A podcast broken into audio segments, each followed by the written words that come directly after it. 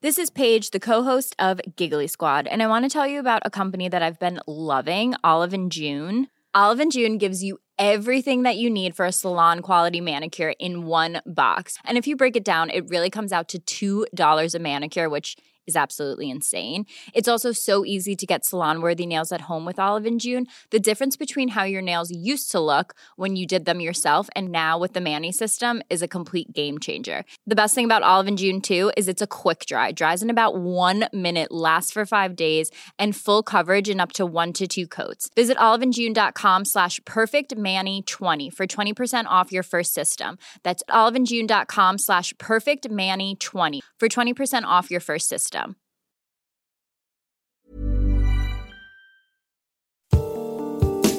Avant votre épisode de Hex, je voulais vous parler de notre deuxième cerveau, le ventre.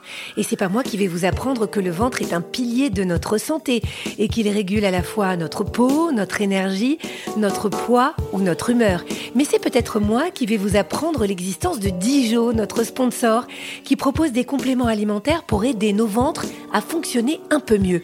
Dijo, c'est une marque française créée par deux amis d'enfance, Anouk et Lisa, et c'est la première entreprise dédiée au bien-être du ventre. C'est aussi une gamme complète de probiotiques et compléments fabriqués en France. Ça aussi, c'est important, surtout quand il s'agit de produits vivants, parce que oui, les bactéries, c'est vivant. Je vous recommande d'aller voir sur leur site dijo.fr, D-I-J-O. Vous y trouverez un test pour faire le point sur la santé de votre ventre. Et du 13 au 26 mai, vous bénéficierez de moins 20% sur les packs. Après, vous pourrez avoir des papillons dans le ventre. Mais en attendant, il est temps de retrouver une nouvelle histoire d'amour extraordinaire.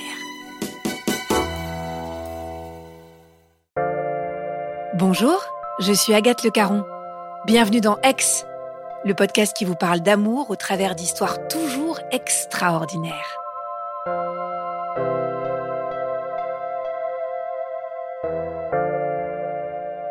Qui a dit que le mariage est le tombeau du couple? L'union sacrée est-elle une fin en soi? Qu'est-ce qui nous pousse à nous engager? Pourquoi dit-on oui? Anouk va vous apprendre un nouveau concept. On a le choix. Si vous aussi vous avez vécu une histoire d'amour extraordinaire, envoyez-nous un résumé à podcastx1 à gmail.com.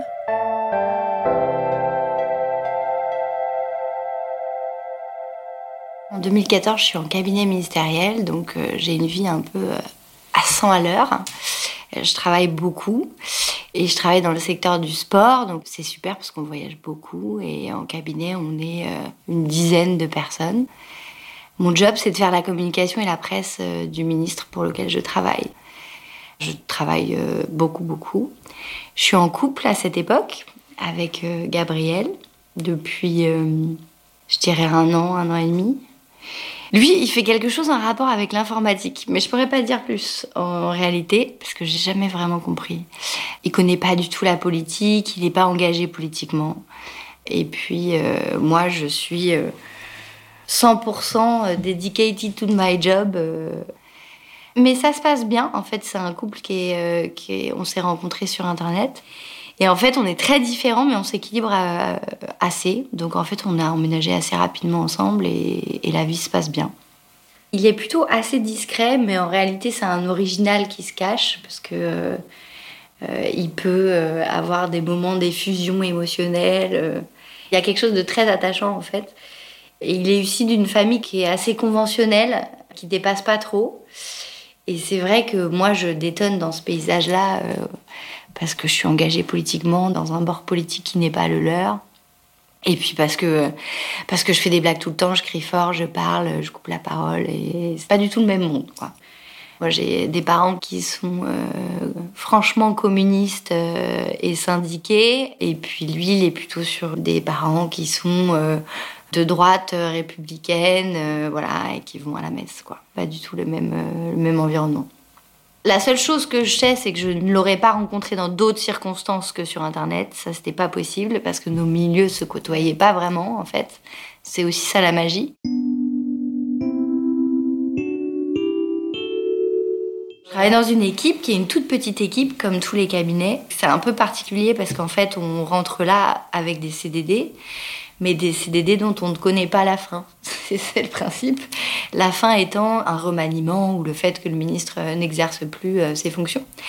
Donc en fait, on arrive et on sait que c'est très intense, mais on ne sait pas combien de temps ça dure. C'est comme une marmite. Et puis, on le vit très intensément aussi et on met beaucoup de choses là-dedans.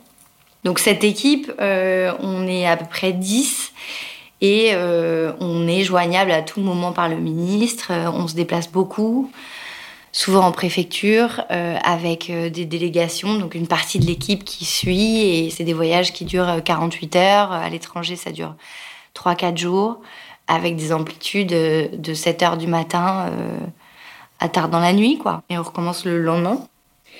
Mais c'est hyper agréable parce qu'en fait, j'ai fait plusieurs cabinets.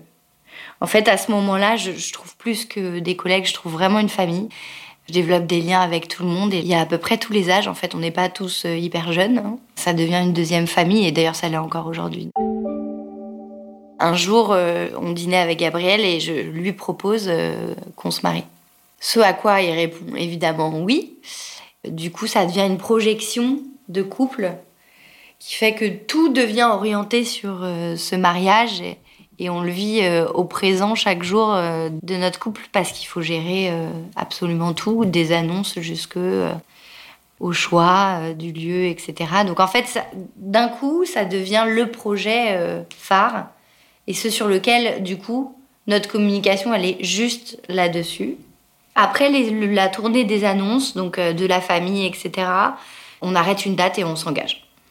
Et on commence à chercher des lieux, on commence à chercher le bon équilibre sur les invités et à réfléchir vraiment au projet. J'ai senti tout de suite que Gabriel était emballé par le projet et qu'on allait le, mener à bien assez vite. Sa famille était évidemment euh, hyper heureuse. La mienne était heureuse mais aussi un peu indifférente parce que le mariage n'est pas quelque chose d'important pour eux. Mais donc du coup, euh, moi je me disais que c'était l'occasion de réunir euh, tous mes amis et surtout tous ceux que j'aimais, une famille un peu éclatée de mon côté, et de le faire en grande pompe. Donc on part sur quelque chose de assez fastueux, quoi. On part sur euh, l'idée d'un, on cherche un, domaine, mais on cherche par nos propres moyens. Donc on va regarder sur Airbnb. Moi, je voulais un château, mais en même temps, il fallait que ça rentre dans une enveloppe. Mais le dimensionnement du mariage, c'est 400 euh, personnes, 400 invités.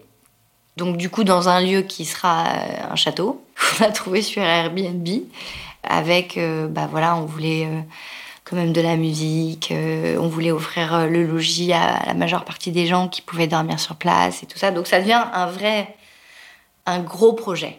En fait, préparer ce mariage, c'est un job à temps complet euh, pendant les mois où on le fait en fait. L'engagement avec lui, je le design un peu plus dans ma tête au fur et à mesure de la préparation de l'événement. En me disant c'est chouette, on est très amoureux, mais en même temps on rentre dans une case qui fait qu'on a signé pour un certain temps. Et rapidement, quand je me préoccupe de ça, en fait, c'est comme si je découvrais que ce n'était pas un one-shot et un événement sympa, mais un engagement pour la vie. Et c'est comme si euh, j'en prenais conscience progressivement. Et en fait, euh, j'ai une aversion à l'obligation. J'ai tendance à être vraiment très euh, libre et vouloir rester libre. Ben, je, je, sens que chez moi, ça, ça commence à provoquer des vrais doutes sur est-ce que tu vas réussir à rester, qu'est-ce que ça veut dire euh, de plus séduire du tout, qu'est-ce que ça veut dire de dire ah bah voilà mon mari, euh, toutes ces choses-là en fait. J'ai des relations hyper proches avec mes collègues, donc ils sont évidemment tous invités. Ils participent tous comme ils peuvent euh, à me délester d'éventuelles charges, des déplacements. Il y a beaucoup de solidarité et ils sont vachement intégrés dans ce projet-là. Et puis je les compte parmi ceux qui seront euh, au deuxième ou au troisième rang euh, le jour J, euh, c'est sûr. Le ministre est invité, tout le monde est au courant de là où j'en suis dans ma vie et assez enthousiaste sur la date. C'est prévu en mai 2016.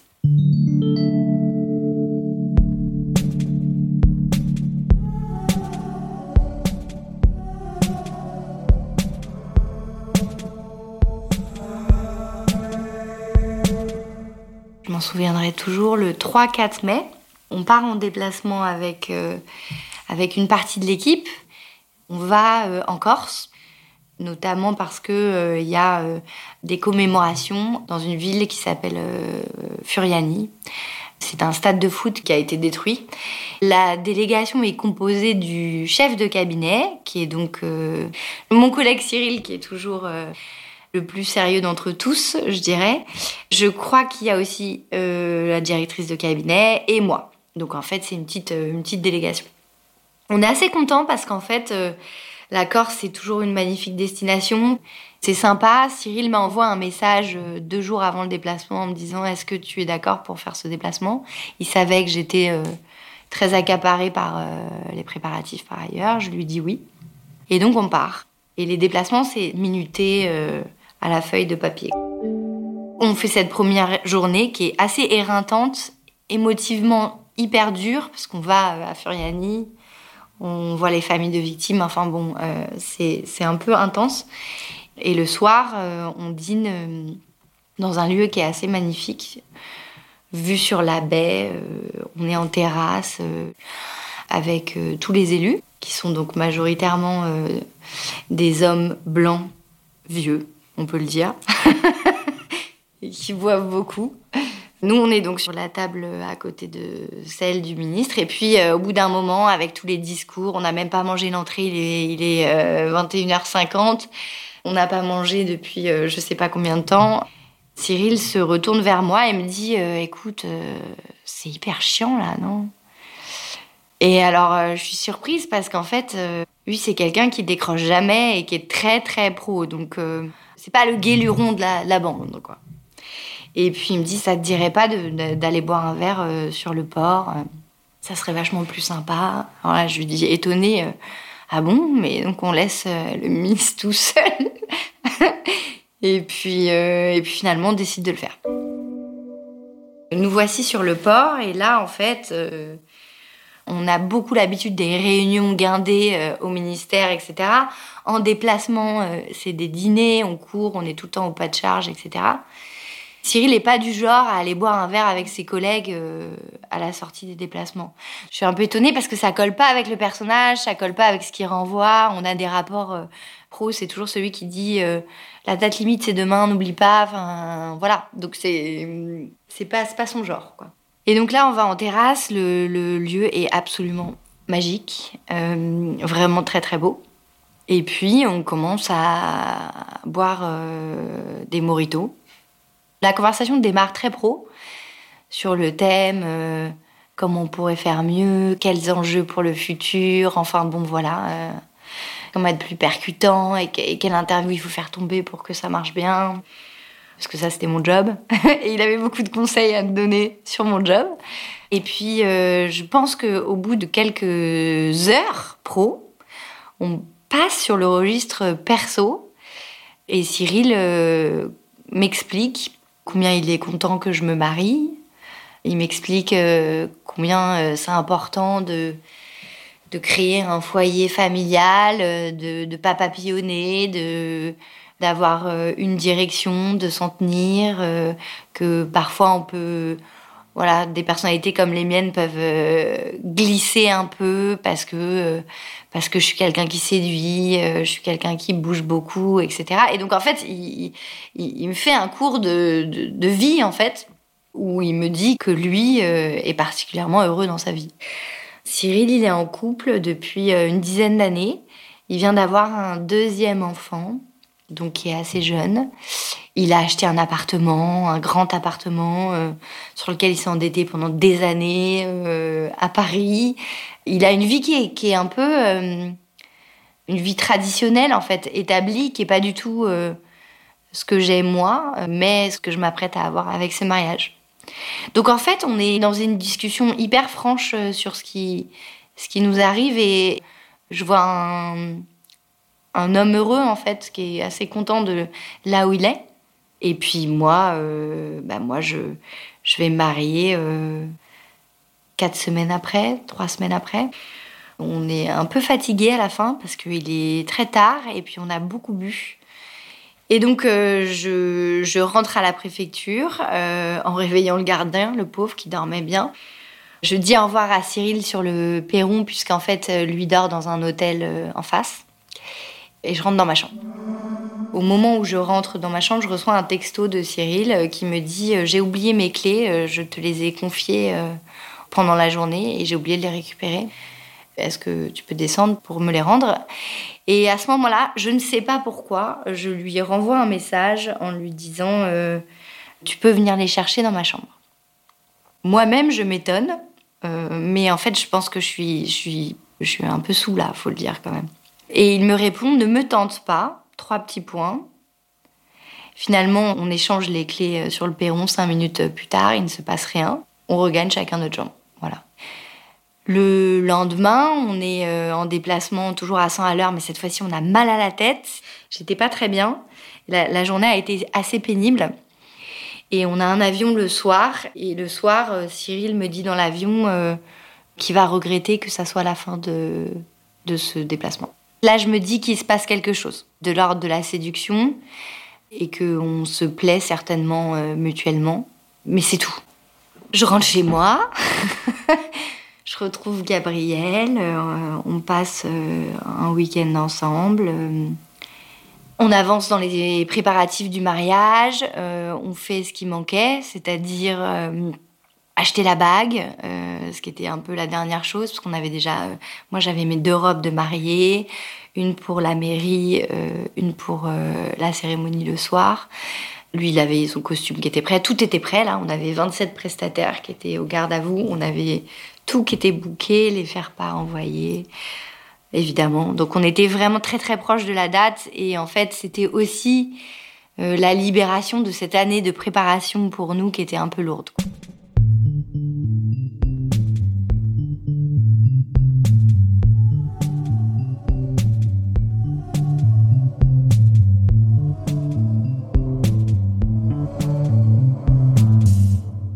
On est très précisément à trois semaines de la date du mariage prévu. On est très soulagé euh, d'avoir euh, tout organisé jusqu'au bout. C'est un week-end qui, contrairement à tous nos week-ends depuis un an, va être un week-end où on prend un peu de temps pour nous. On va se promener dans Paris, on fait un resto, ce qu'on faisait plus. Le lundi, je repars euh, au travail. Et puis, la fin de cette semaine, le ministre pour qui je travaille nous propose un apéro euh, sur sa terrasse. Euh, on est en mai, c'est assez agréable. Pendant cet apéro où il y a une dizaine de personnes, je comprends que, en fait, euh, avec Cyril, il y a, vraiment un pouvoir d'attraction qui est assez, fort. Je, je sens qu'il y a une espèce de magnétisme qui fait qu'on a envie de se rapprocher, même si on n'est pas côte à côte à ce moment-là. Et euh, je perçois très clairement qu'on n'a pas envie que cet apéro euh, se finisse et qu'on a envie de rester euh, et de prolonger. On est beaucoup en train d'écouter le patron et les discussions. Donc, ce pas des discussions en one-to-one. En fait, on est, on est vraiment dans une dimension sociale et on parle beaucoup de travail. Donc, en fait, pas du tout de perso. Ce qu'on avait fait une seule fois avant en Corse. En fait, c'est quand même perceptible très clairement parce qu'on se regarde et, euh, c'est vrai qu'on a, bah, on a envie de se rapprocher, quoi. Ça, c'est clair. À l'issue de cet apéro qui se finit du coup tardivement, dans un plus petit comité, on descend du building et puis euh, j'attends un taxi et puis, euh, et puis je lui dis au revoir. Et je lui envoie un texto ensuite en lui disant bah, j'espère que moi, personnellement, j'avais pas envie de, te dire au revoir ce soir-là. Et il me répond très vite qu'il est dans le même état d'esprit, mais on rentre chacun chez nous. S'ensuit euh, un certain nombre d'échanges. Je suis très proche euh, de la date et j'ai pas envie que mon esprit se trouble plus que ça. Donc, euh, d'un commun accord, en fait, on, décide de plus écrire et de refermer la brèche du désir qui était naissante en, en stoppant tout type d'échange. Faut arrêter parce que lui a une famille, a un couple qui est construit, établi, et parce que euh, moi, euh, je suis euh, engagée aussi sur un, projet d'envergure. Ce soir-là, je, suis hyper triste, mais je me dis, il vaut mieux être triste une fois sur quelque chose que tu n'as pas vécu, qui sera juste de l'ordre de la projection et peut-être du rêve. Je suis persuadée que j'ai la force de mettre fin aux choses, quoi, à la relation en tout cas, en tout cas à ce rapprochement. Silence le samedi, comme c'était convenu. Et puis le dimanche vers 11h, je reçois un texto de lui qui me dit écoute, j'ai besoin, prenne un café une heure, seulement une heure. Accorde-moi cette heure-là, il faut qu'on se parle. Et donc là, je, lui réponds d'abord, bah, c'est pas du tout ce qu'on avait convenu en fait. Moi, j'ai besoin de, de m'isoler de prendre mes distances de toi parce que je peux pas euh, continuer comme ça et on n'a pas dit ça euh, ensemble il y a quelques temps. Donc en fait, euh, pas possible. Et puis là-dessus, il insiste. J'ai aussi envie de le voir. J'y vais en prenant un risque, en me disant. parce que moi, j'étais encore solide sur mes bases, même si là, du coup, on décidait de, de se voir un week-end, ce qui n'avait jamais été le cas en dehors du contexte professionnel. Donc je prétexte à mon conjoint, mon futur euh, mari, je lui dis euh, que je vais voir une copine qui est pas bien euh, parce qu'elle s'est fait quitter, un truc de genre, et j'y vais. Et là, on se retrouve du coup dans un café. Je me souviendrai toujours que je ne sais pas pourquoi j'ai eu l'impression de vivre ces minutes au ralenti. En fait, il était au bout de l'esplanade de l'hôtel de ville et donc je l'ai vu. Je l'ai eu dans mon champ de vision quelques minutes avant que je le rejoigne et que je lui fasse la bise. Et euh, ces minutes m'ont paru euh, hyper longues. En fait, je ne sais pas pourquoi, j'ai eu la sensation de décomposer mes mouvements comme si j'étais dans un film. Ça n'avait aucun sens. On se pose dans un café. Il me dit euh, Écoute, ça va pas durer longtemps, mais je voudrais que tu me répondes à cette question sincèrement, le plus sincèrement possible. Est-ce que tu vas te marier? Et là, je lui réponds évidemment que je vais me marier. Enfin, j'ai jamais dit autre chose que ça. Euh, je suis toujours restée droite dans mes bottes. Euh, on, a, on a éclairci les choses vendredi. Euh, c'est une passade. On va refermer le chapitre et puis ça va aller mieux, quoi. Ce à quoi il me dit, d'accord, je voulais d'abord te poser la question pour pas que ça t'influence.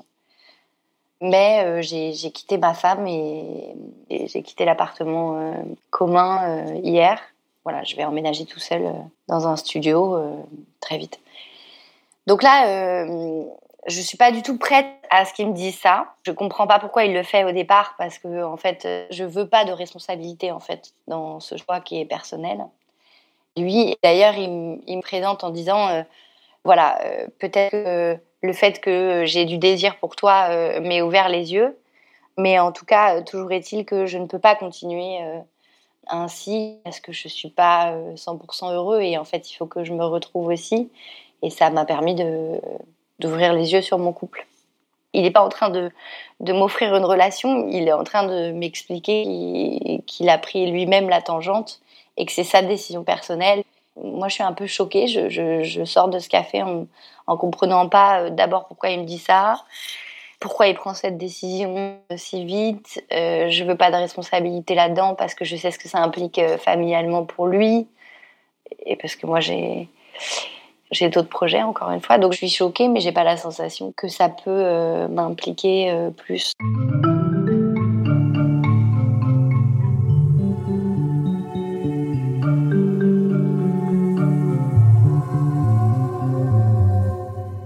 Donc à la maison, en fait, mon futur a tout préparé parce qu'on doit encore goûter le champagne et il a préparé euh, un petit apéritif euh, avec euh, des petits toasts. Enfin, tout est trop mignon. Je goûte le champagne et je, le trouve très amer. je, vraiment, c'est, je trouve qu'il n'est pas du tout bon. Et je lui dis, moi, j'aime pas trop. il me dit, ah bon, pourquoi? Moi, je le trouve super bon. Et je lui dis, non, non, bah, moi, je j'aime pas. Et puis, en fait, je, me retrouve à, finir cette coupe quasiment cul sec. Je la pose et je lui dis, euh, en fait, je, vais annuler ce mariage. Là, il y a quelques minutes de silence. Il, comprend pas. Il me dit, bah, qu'est-ce que tu dis? Et je lui dis, en fait, je le sens pas. J'organise absolument pas la manière dont j'allais le dire, ni euh, euh, le comment, euh, ni le lieu, etc. En fait, c'est quelque chose qui quasiment qui m'échappe en fait. S'en est suivi une soirée du coup très arrosée au champagne, très amère, mais euh, c'est une décision qui est spontanée et sur lequel on peut revenir ensemble ou pas. Et en fait, il s'avère que j'étais d'un coup, j'étais certaine de faire le bon choix et j'étais certaine de le faire de la même manière que Cyril l'avait fait dans sa vie, c'est-à-dire pour moi et pour un, supposé euh, couple euh, ensuite. On a traversé toutes les émotions, la colère, les disputes, le fait de plus parler, le fait de tout devoir annuler. Moi, je me retrouve face à la même montagne qu'il faut en fait descendre, puisqu'on est à trois semaines. Donc, en fait, il faut appeler tout le monde. À la maison, c'est évidemment horrible parce que moi, je sais qu'en allant ce mariage, ça veut dire aussi forcément renoncer à notre couple. Et en tout cas, se séparer, pour moi, c'est évident. Je lui dis que j'ai trop de doutes sur ma capacité à être heureuse avec lui. C'est ça que je lui dis. Voilà. Ce qui est un peu difficile pour lui parce que c'est pas tangible, en fait. Le lendemain, j'appelle ma mère et je lui dis euh, j'annule. Et elle me dit euh, tout simplement bah écoute, si c'est ta décision, c'est que c'est une bonne décision. C'est un échange assez bref. Du coup, euh, voilà, j'ai pas de pression de ce côté-là. J'appelle deux, trois amis à moi, les plus proches, et je leur dis, bah voilà, j'annule. Il y a les gens qui, moi, cherchent à m'appeler pour comprendre pourquoi l'événement est annulé. J'ai pas trop ni le temps ni le courage de tout expliquer. Je dors deux, trois heures par nuit. Je suis pas très, très bien. Je trouve très vite un appartement. Donc ça, c'est le bon point parce qu'en fait, je vais appeler une copine qui va me dire, mais ah, mon appartement est libre, vas-y. Et donc, je peux très vite décohabiter avec, euh, avec euh, Gabriel, ce qui est, ce qui est hyper important parce qu'en fait, ça devient très, très difficile. Et très vite, euh, une de mes meilleures amies me dit Écoute, euh, on avait prévu ton enterrement de jeune fille, est-ce que tu veux qu'on le fasse ou pas? J'étais hyper fatiguée, j'étais vraiment mal, mais je me dis Bah, je vais quand même. Ça me fait du bien de voir les 5-6 personnes les plus proches de moi. Donc je lui dis Faisons-le. Et, en fait, ça, devient un enterrement de, vie de jeune mariée. Donc en fait, euh, on part en week-end euh, au bord de la mer et puis euh, ça devient super parce qu'en fait, le fait que j'ai pris cette décision d'annuler, je suis pas sûre de prendre la, décision évidemment, même si je suis assez solide sur mes bases. Donc c'est hyper émouvant et en fait c'est plutôt un truc du genre, en fait on est on est là quoi que tu fasses quoi. On n'a on n'a pas besoin de ce mariage pour nous non plus et pour notre amitié non plus. Donc c'est un super beau moment finalement. Cyril l'apprend un peu par incidence parce qu'en fait, euh, je prends cette décision euh, le dimanche, du coup, euh, et en fait, j'attends une semaine pour lui dire que j'ai annulé et que je me suis séparée par ailleurs. Et je le fais alors qu'il y a d'autres témoins.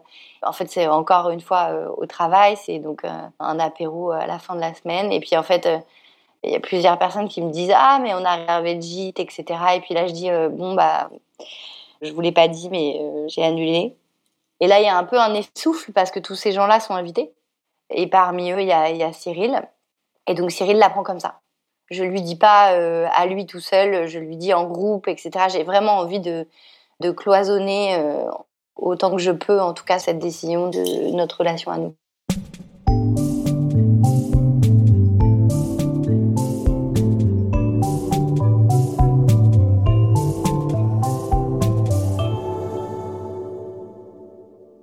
le jour J arrive et je décide de faire une fête avec euh, mes amis très très proches. Et je décide de dire, euh, en fait, voilà, c'est une bonne décision. J'avais trop de doutes, etc.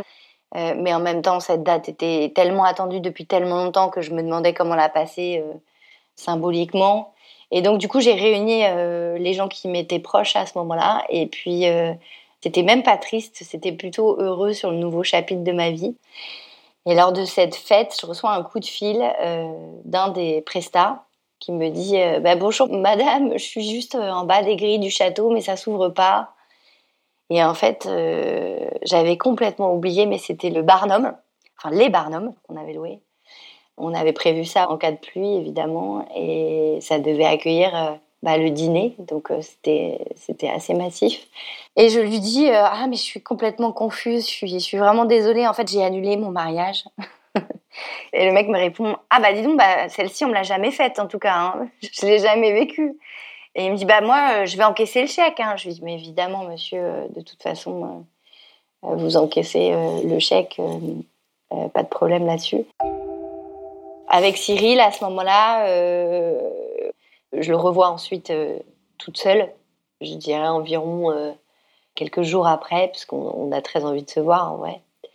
Et quand on se voit, bah, lui, il a son logement, ça y est. Euh, il a ses deux enfants qu'il prévoit de prendre en garde alternée dans son logement, qui est petit.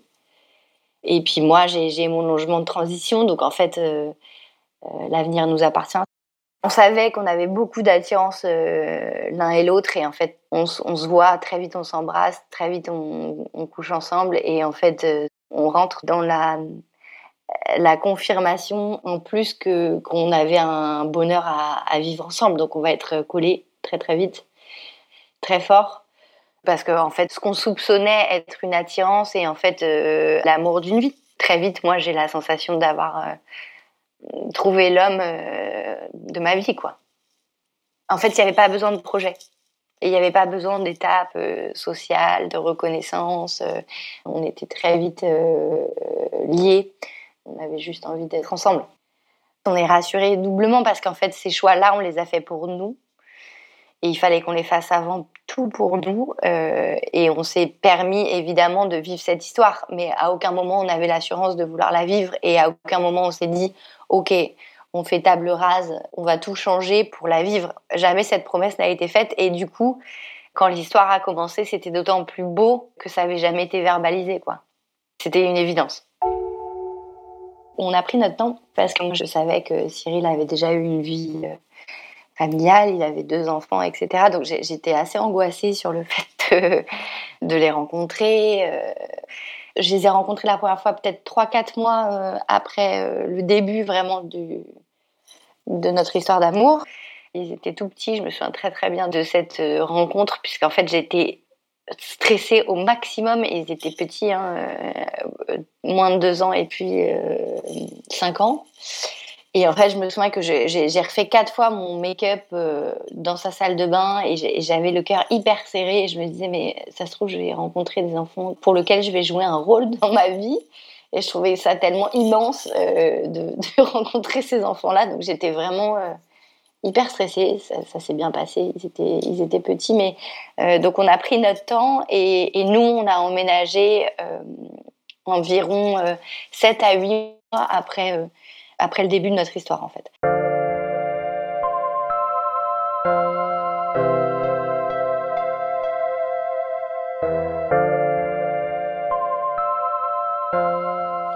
Aujourd'hui, on a une euh, petite fille ensemble euh, qui s'appelle Adèle, euh, qui est un ravissement de tous les jours. moi, j'avais jamais eu envie d'avoir des enfants avant.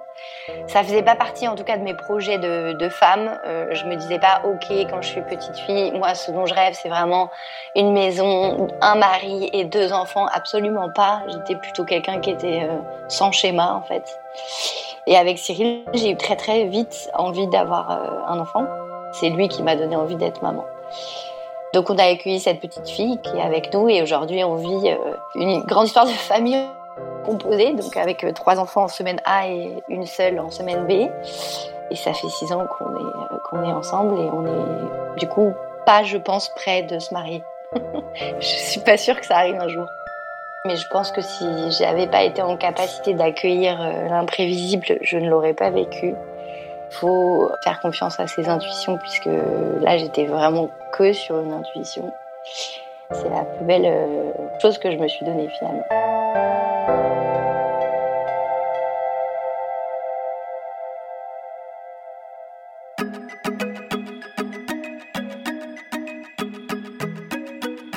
Merci à Clémentine Delagrange qui a réalisé cet épisode, à Isabelle Field qui l'a monté et à Alexandre Ferreira qu'il mis en musique. Si vous l'avez aimé, surtout n'oubliez pas, mettez-nous des étoiles et des commentaires. Merci beaucoup.